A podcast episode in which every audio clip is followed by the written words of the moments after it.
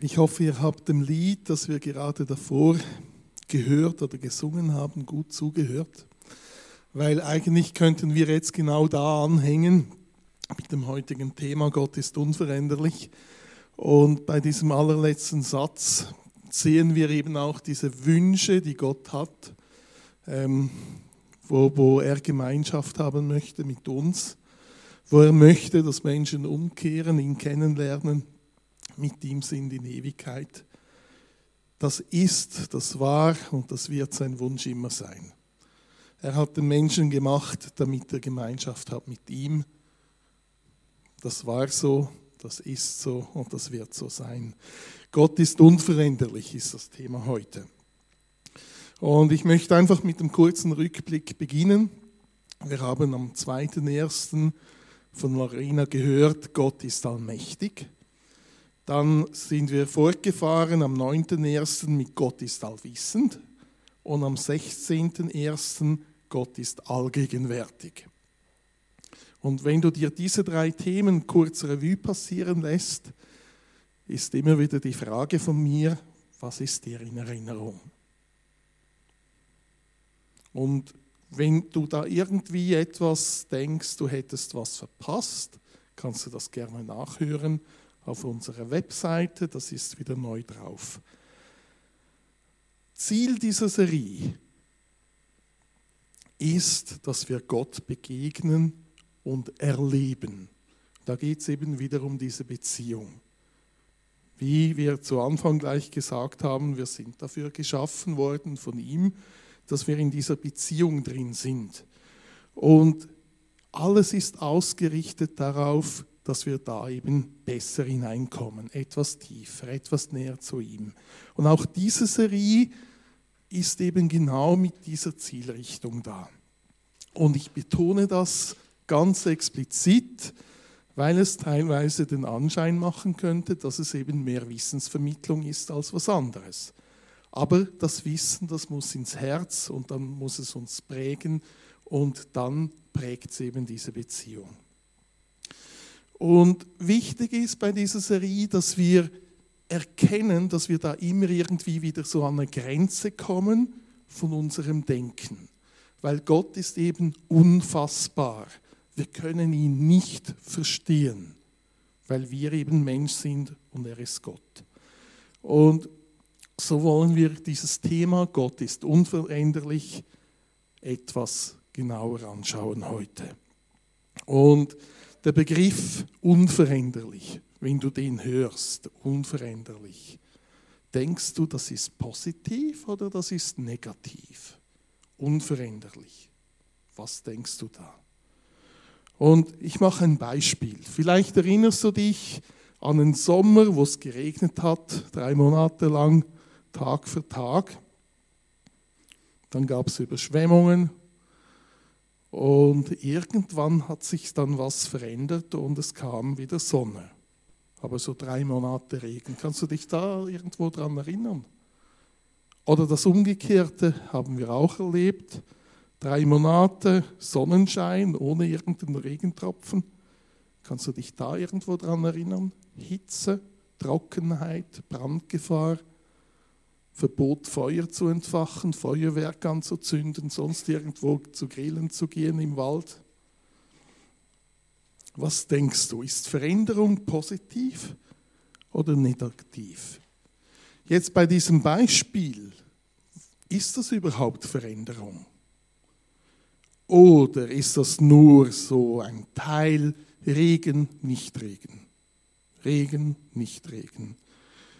Teile eigentlich in Abwechslung, ohne dass es wirklich eine Veränderung wäre.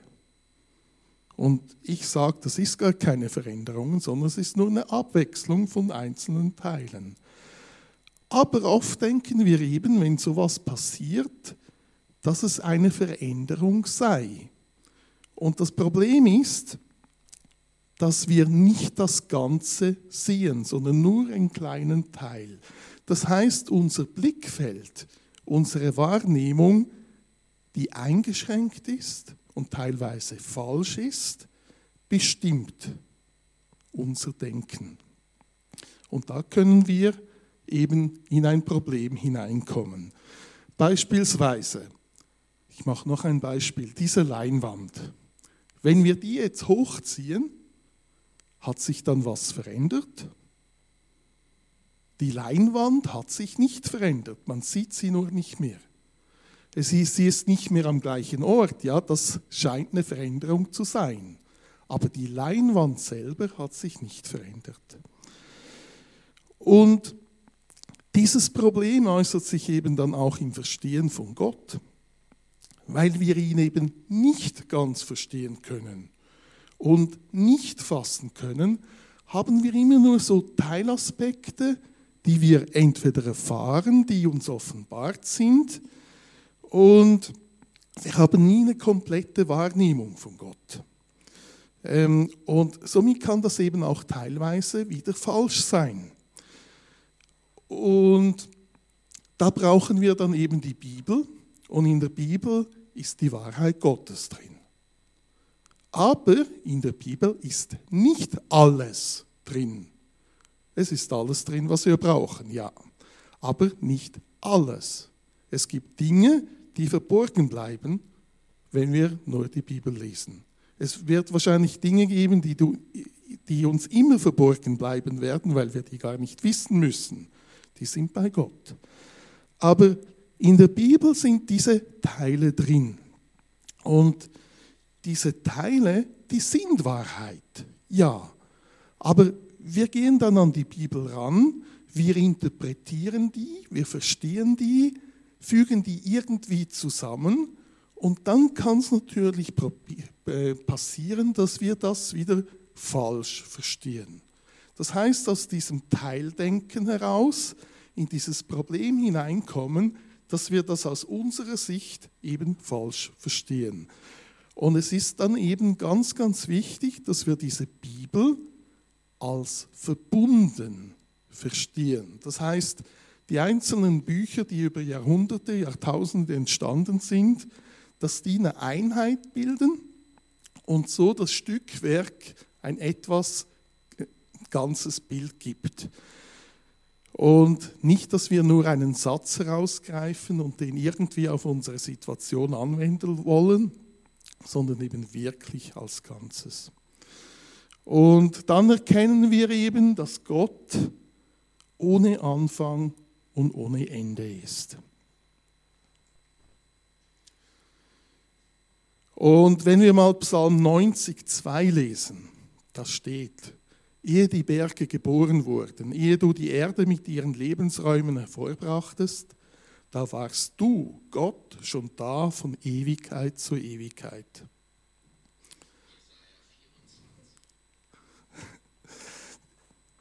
Von Ewigkeit zu Ewigkeit, das sprengt schon unsere Grenzen des Denkens.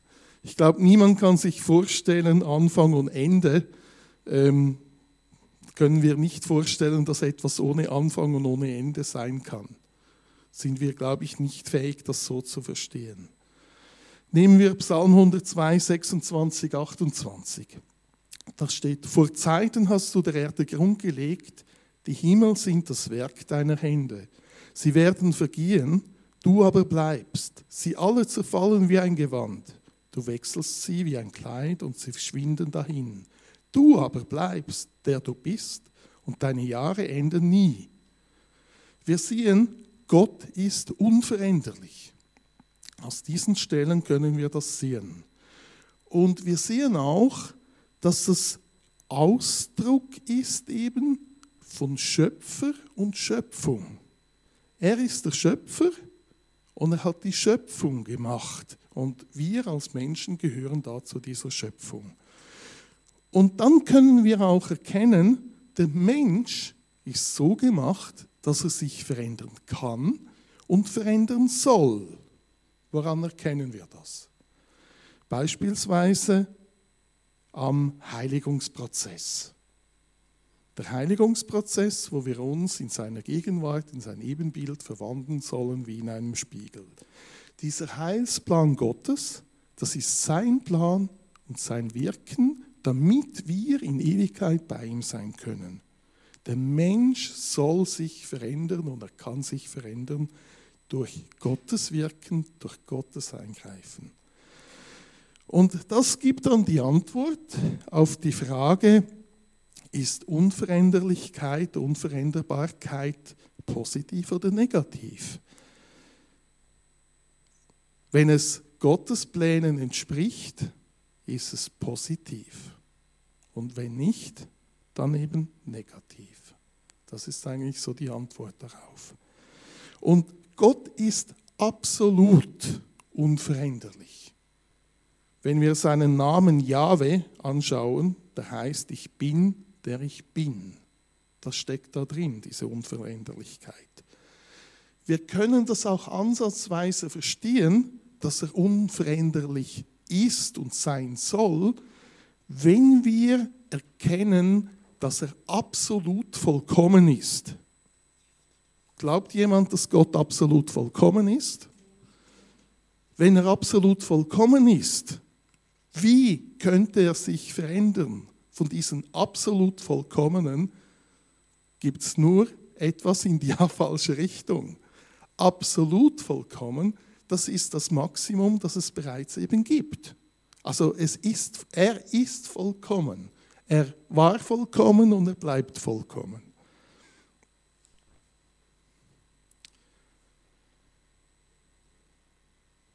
Jakobus 1,17 das steht, alle gute Gabe und alle vollkommene Gabe kommt von oben herab, von dem Vater des Lichts, bei dem keine Veränderung ist, noch Wechsel von Licht und Finsternis. Diese vollkommene Gabe von ihm, die kommt eben vom vollkommenen Gott. Das kann nicht von einem unvollkommenen Gott kommen. Etwas Vollkommenes kommt von etwas Vollkommenen. Und das schließt dann auch seinen Charakter ein. Gottes Charakter ist unveränderlich, seine Macht ist unveränderlich, seine Pläne und Vorsätze, seine Verheißungen. Wenn du Verheißungen hast, weißt du, dass die unveränderlich sind. Seine Liebe ist unveränderlich, seine Gnade, seine Gerechtigkeit, aber auch seine Maßstäbe. Da gibt es keine Änderung da drin. Die bleiben, weil Gott unveränderlich ist. Das, was er gedacht hat, das bleibt. Seine Gedanken sind richtig, eben vollkommen unveränderlich. Wenn du jetzt Maßstäbe kennst von ihm, wo er mal gesagt hat, etwas sei ein Gräuel, das ist ein Maßstab. Das war, das ist und das wird sein. Wenn Gott etwas als Gräuel bezeichnet, ist das, wird so sein. Es bleibt. Wie ist deine Reaktion auf so etwas? Wie ist deine Reaktion, wenn du erkennst, wir haben einen vollkommenen Gott, unveränderlich, der vollkommene Gaben gibt? Unfassbarkeit, Unerklärbarkeit, und irgendwo dann vielleicht staunen und in diese Anbetung zu gehen, in diese Beziehung hineinzugehen mit dem Geist Gottes und da tiefer und tiefer zu gehen, das zu erleben, Schritt für Schritt vorwärts zu gehen, ihn leiten zu lassen, damit wir noch näher zu ihm hinkommen, ihn mehr und mehr erkennen, mehr und mehr mit ihm erleben können. Gottes Wort, das verändert sich nicht. Was er gesagt hat, das ist so, das war so und das wird so sein. Es verändert sich nicht. Jesaja 40,8 Das Gras verdorrt, die Blume verwelkt, doch das Wort unseres Gottes bleibt in Ewigkeit. Ewiglich. Es bleibt so was er gesagt hat, bleibt so.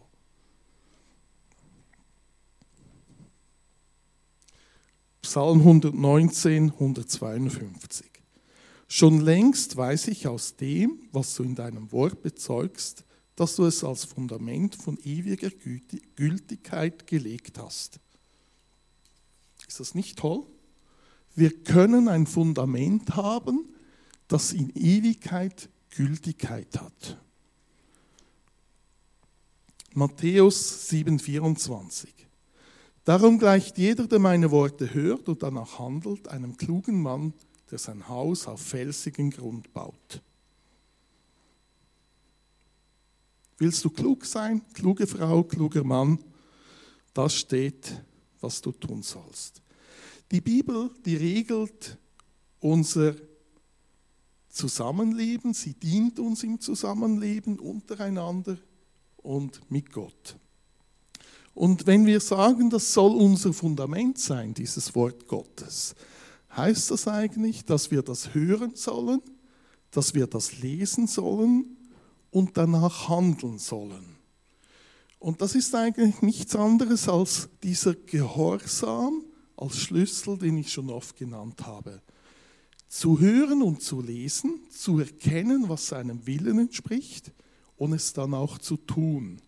Und das passiert nicht, indem dass ich ein Buch nehme und das mit meinem Intellekt erfasse, sondern das passiert dann eben auch in dieser Beziehung mit Gott drinnen, wo ich in seiner Gegenwart da bin, wo ich auf ihn höre, wo er mir die Dinge offenbaren kann, mich in die ganze Wahrheit hineinführen kann, mich überführen kann, wo ich falsch bin, wo ich fehlerhaft bin, wo er wirken kann, da passiert das. Und wenn ich das wirklich als Fundament nehme und das so lebe, dann ist es gut.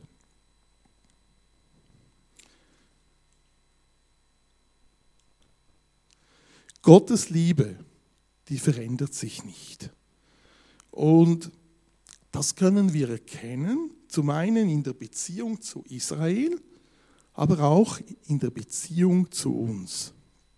Und ich möchte als erstes das ähm, anschauen in der Beziehung zu Israel als ersten Punkt. Und dafür lesen wir Malachi 3,6. Denn ich, der Herr, verändere mich nicht. Deshalb seid ihr, die Kinder Jakobs, nicht zugrunde gegangen. Gottes Wesen hat sich nicht aufgrund dieser menschlichen Fehlverhaltens verändert. Er blieb der gleiche. Aber es gab Konsequenzen. Gott ist heilig und da gibt es eine gewisse Strenge drin wo man nicht diskutieren kann. Seine Heiligkeit, seine Gerechtigkeit, das ist eine klare Linie. Er bleibt so, er ist unveränderlich. Die Israeliten wurden dann ins Exil geführt, mussten weg aus ihrer Heimat, hatten viel Not. Ähm, es gibt diesen Weg. Und das sind Strafen. Es ist irgendwo ein Strafgericht. Wichtig dabei ist, dieses Strafgericht das ist nicht Liebesentzug. Es war nie der Fall, dass Gott die Juden nicht mehr geliebt hätte. Er hat sie geliebt. Es war vielmehr eine Erziehungsmaßnahme. Das heißt, Strafen, Strafgericht, das ist eine Erziehungsmaßnahme. So muss man das verstehen. Das heißt, das soll eine Umkehr bewirken. Das soll diesen Weg ans Ziel eben ebnen, öffnen. Gott möchte, dass wir an ganz bestimmten Punkt hinkommen. Und da gibt es eben diesen Weg dazu. Und Korrektur dient diesem Weg. Und es gibt da diese Dimension von Ewigkeit drinnen. Es spielt nicht eine wesentliche Rolle, was gestern war wenn die Ewigkeit am richtigen Ort ist. Wenn du in Ewigkeit bei ihm bist, spielt es nicht eine große Rolle, was gestern war. Es kann dich prägen, ja, es kann deinen Weg geben, klar, aber es geht doch um die Ewigkeit, dass wir da bei ihm sind. Wie viel du gelitten hast gestern, spielt nicht so eine wesentliche Rolle, wenn du erkennst, dass du dadurch in die Ewigkeit bei ihm sein wirst, wirst du dafür eben dann dankbar sein. Jeremia 31,3 Mit ewiger Liebe habe ich dich geliebt, darum habe ich dir die Treue bewahrt.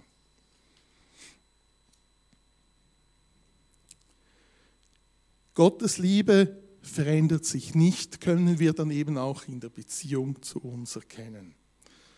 Und wir wissen, Gott liebt Menschen. Wir haben das oft gehört. Gott liebt jeden, bedingungslos. Das ist seine Liebe. Und wenn wir das so sagen, heißt das, er liebt dich als Person. Er liebt dich als Person bedingungslos. Aber gegen das Handeln, das sich gegen ihn richtet, da hat er was dagegen. Und er hasst diese Sünde. Er liebt dich bedingungslos, aber er hasst die Sünde.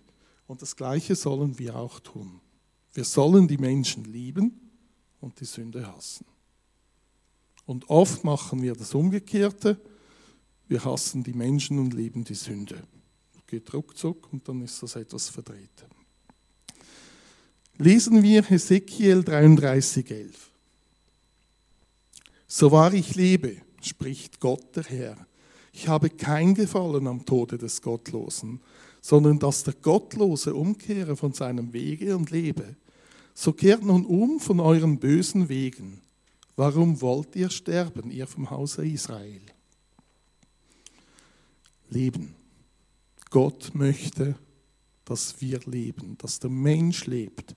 Und Jesus hat mal gesagt, dass er gekommen ist, damit wir Leben haben, überfließendes Leben, Leben mit ihm. Und das passiert dann eben in seinem Heilsplan drin. Jesus ist ans Kreuz gegangen, damit wir dieses überfließende Leben haben.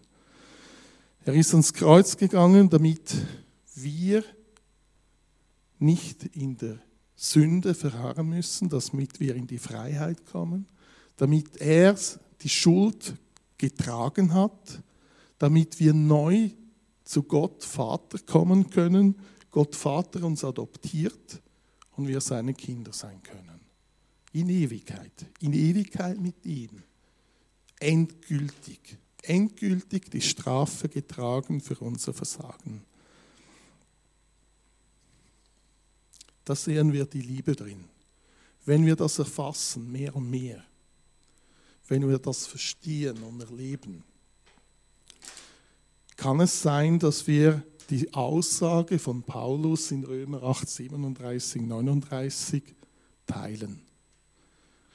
Paulus hat da geschrieben, ja, ich bin überzeugt, dass weder Tod noch Leben, weder Engel noch unsichtbare Mächte, weder Gegenwärtiges noch Zukünftiges, noch gottfeindliche Kräfte, weder Hohes noch Tiefes, noch sonst irgendetwas in der ganzen Schöpfung uns je von der Liebe Gottes trennen kann, die uns geschenkt ist in Jesus Christus, unserem Herrn.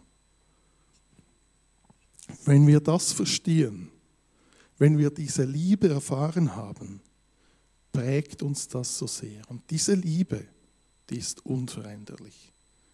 Die war, die ist und die wird sein in Ewigkeit. Und wenn wir diese Gedanken von dieser Erlösung, diese Gedanken vom Erlösungswerk von Jesus Christus nehmen und erkennen, es ist nicht unsere Leistung, die uns da rettet oder Sicherheit gibt. Es ist auch nicht unsere Hingabe als Leistung, die uns da Sicherheit gibt. Ja, es gibt ein Ja, ein sich hingeben zu Jesus Christus, wo er Herr wird wo wir unser Leben hingeben ihm, damit er bestimmt. Aber das ist nicht eine Leistung, das ist eine Entscheidung. Wo ich mich entscheide, Jesus Christus ist mein Herr und ich will ihm folgen, ist das nicht die Leistung, die mich rettet, sondern es ist mein Ja und seine Leistung rettet mich. Es ist dann seine Gnade und seine Erlösung, die er mir schenkt, seine Treue, seine Hingabe, seine Liebe. Und wir sehen, Gott ist darin unveränderlich. Und das gibt uns, mir und dir eben diese Sicherheit. Die Sicherheit in ihm und durch ihn.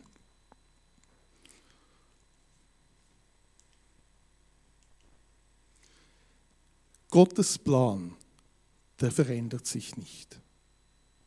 Der ist, der war und der bleibt. Es gibt keinen Plan B bei ihm. Ab und an denken wir das vielleicht. Ab und an haben wir diesen Eindruck und dann haben wir wieder nicht das ganze Bild vor uns.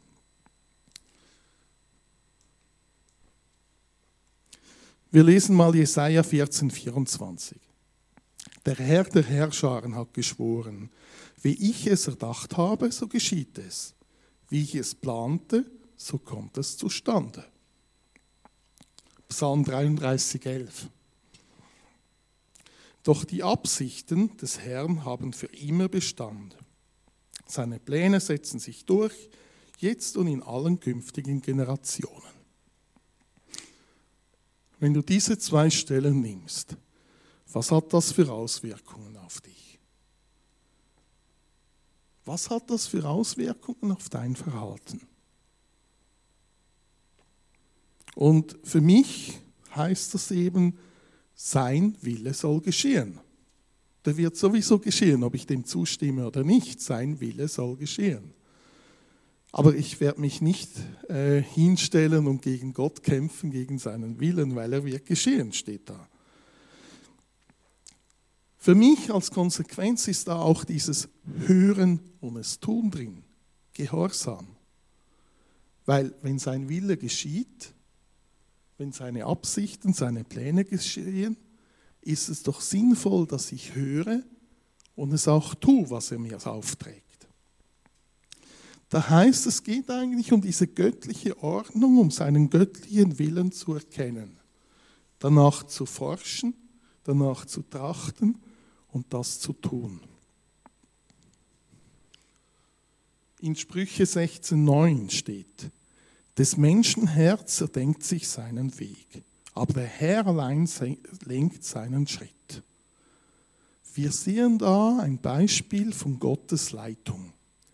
Und wenn wir das genau anschauen, ist da nicht nur diese Leitung drin, wo er dir sagt, was du tun sollst, sondern es geht da um diese unbewusste Leitung drin. Weil da steht, selbst wenn ich mir meinen Weg erdenke in meinem Herzen, in meinem Verstand, lenkt er meinen Schritt. Das heißt, er lenkt mich, obwohl ich denke, ich würde einen anderen Weg nehmen. Und das ist dieses unbewusste Leiten. Er bringt dich ans Ziel, obwohl du das nicht weißt, vielleicht nicht einmal wahrnimmst. Bis dahin. Er hat die Kontrolle, er ist allwissend, er ist allgegenwärtig, er ist unveränderlich. Und diese Eigenschaften zeigen uns eben oder lassen uns verstehen, dass er wirklich ein Fels ist. Er ist ein Fels, er ist eine sichere Burg, er ist ein fester Anker. Er schenkt dir Gelassenheit in Situationen, wo die Welt verzagt und keinen Ausweg mehr kennt und in Panik gerät. Er schenkt dir seinen Frieden. Er gibt dir seinen Frieden. Du kannst ihm vertrauen wegen dieser Unveränderlichkeit auch. Nicht nur deshalb, aber auch. Das ist ein Teil da drin. Sind wir am Staunen und am Anbeten schon dadurch? Es gibt in der Bibel einige Stellen, die vielleicht den Anschein erwecken können, dass Gott vielleicht nicht ganz so unveränderlich ist. Aber ich habe oben schon erklärt, es könnte sein, dass wir nicht das ganze Bild betrachten, dass wir nur einen Teilaspekt betrachten und aus unserer Sicht die Dinge auslegen. Gott ist unveränderlich. Und trotzdem will ich genau wegen Diskussionsbasis auf diese Stellen etwas eingehen. Zum Beispiel die Stelle 2. Mose 32, 9 bis 14. Die blende ich nicht ein und lese sie auch nicht vor. Könnt ihr entweder notieren, selber nachlesen, auf dem Internet nachhören. 2. Mose 32, 9 bis 14. Da geht es darum, dass Mose Fürbitte geleistet hat und Gott das Volk nicht vernichtet hat. Dann haben wir Jesaja 38, 1, 6, wo Hiskia nach Gebet 15 Jahre länger leben durfte, konnte, musste, wie man dem auch immer sagt. Oder Jona 3, 4 bis 10. Ninive wird nicht zerstört. Oder dann gibt es Stellen, wo geschrieben steht, Gott reute etwas. Beispielsweise 1. Mose 6,6. Gott reute vor der Sintflut, dass er den Menschen geschaffen hat. Oder 1. Samuel 15,10. Gott reute, dass er Saul zum König gemacht hatte. Jetzt sind das Stellen, wo wir uns fragen können, hat Gott sich da verändert? Ähm, oder ist es eben, als ob die Leinwand plötzlich weg ist und wir was anderes sehen? Und eine Antwort können wir in Jona 3,10 lesen. Da sehen wir, wie Gott reagiert auf, auf diese Ereignisse in Ninive. Das steht, als aber Gott ihr Tun sah, wie sie umkehrten von ihren bösen Wegen, reute ihn das Übel, das er ihnen angekündigt hatte, und tat es nicht. Auch das Reute haben wir da wieder drin. Und wir sehen da Sünde, das heißt menschliches Fehlverhalten gegen Gott, das gibt eben Strafgericht. Das hat Konsequenzen, das muss Konsequenzen haben. Aber bei einer Umkehr kann es Vergebung geben, kann sich das eben wieder ändern. Und da sehen wir eben Gottes Liebe auch drin. Und genau das ist bei Ninive und bei Hiskia eben passiert. Da war diese Sünde und das Strafgericht, die Ankündigung davon. Dann kam die Umkehr und die Änderung des Strafgerichts. Das sind geistliche, göttliche Prinzipien, die da drin sind. Da sehen wir, wie Gott reagiert, wie seine Haltungen sind. Das heißt, diese Stellen, wenn wir das im Gesamten jetzt eben so betrachten, gibt es da keinen Widerspruch drin. Jetzt bei Saul und der Sintflut, da war das Gericht aufgrund menschlicher Sünde. Gleiches Prinzip. Aber es wurde dann ausgeführt. Es wurde vollstreckt. Gott erreicht aber seine langfristigen Ziele und Pläne trotzdem.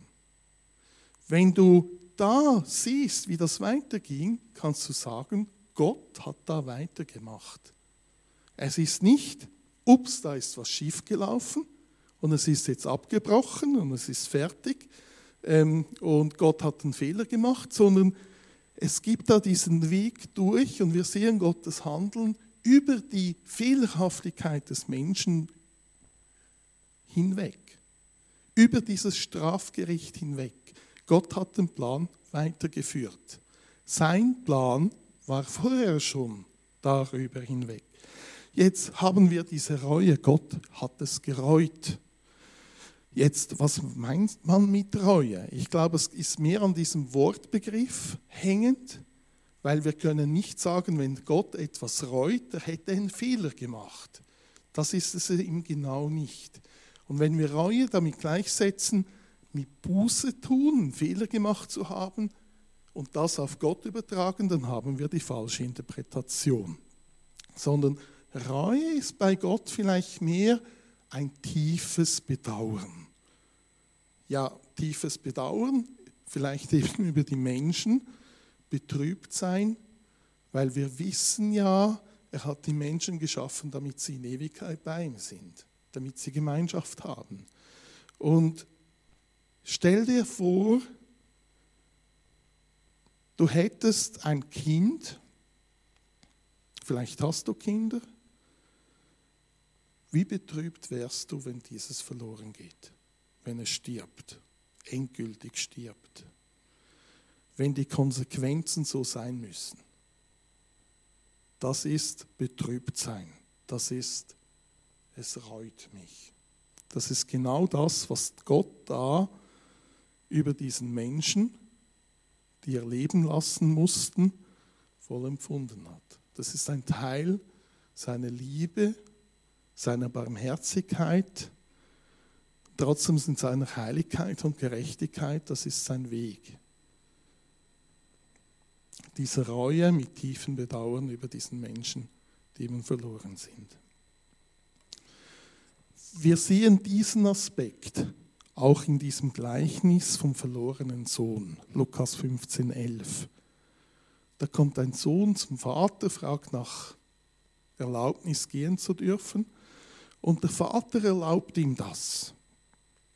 Der Vater weiß genau, wohin das durchführt, wie groß die Probleme sind.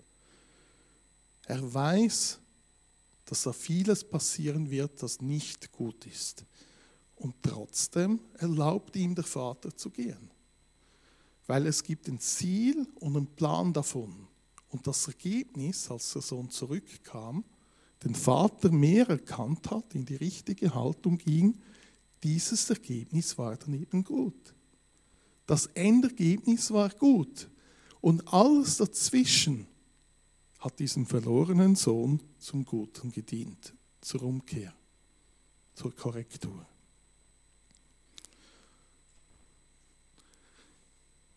Der unveränderliche Gott sucht Beziehung zu veränderlichen Menschen. Dafür sind wir geschaffen.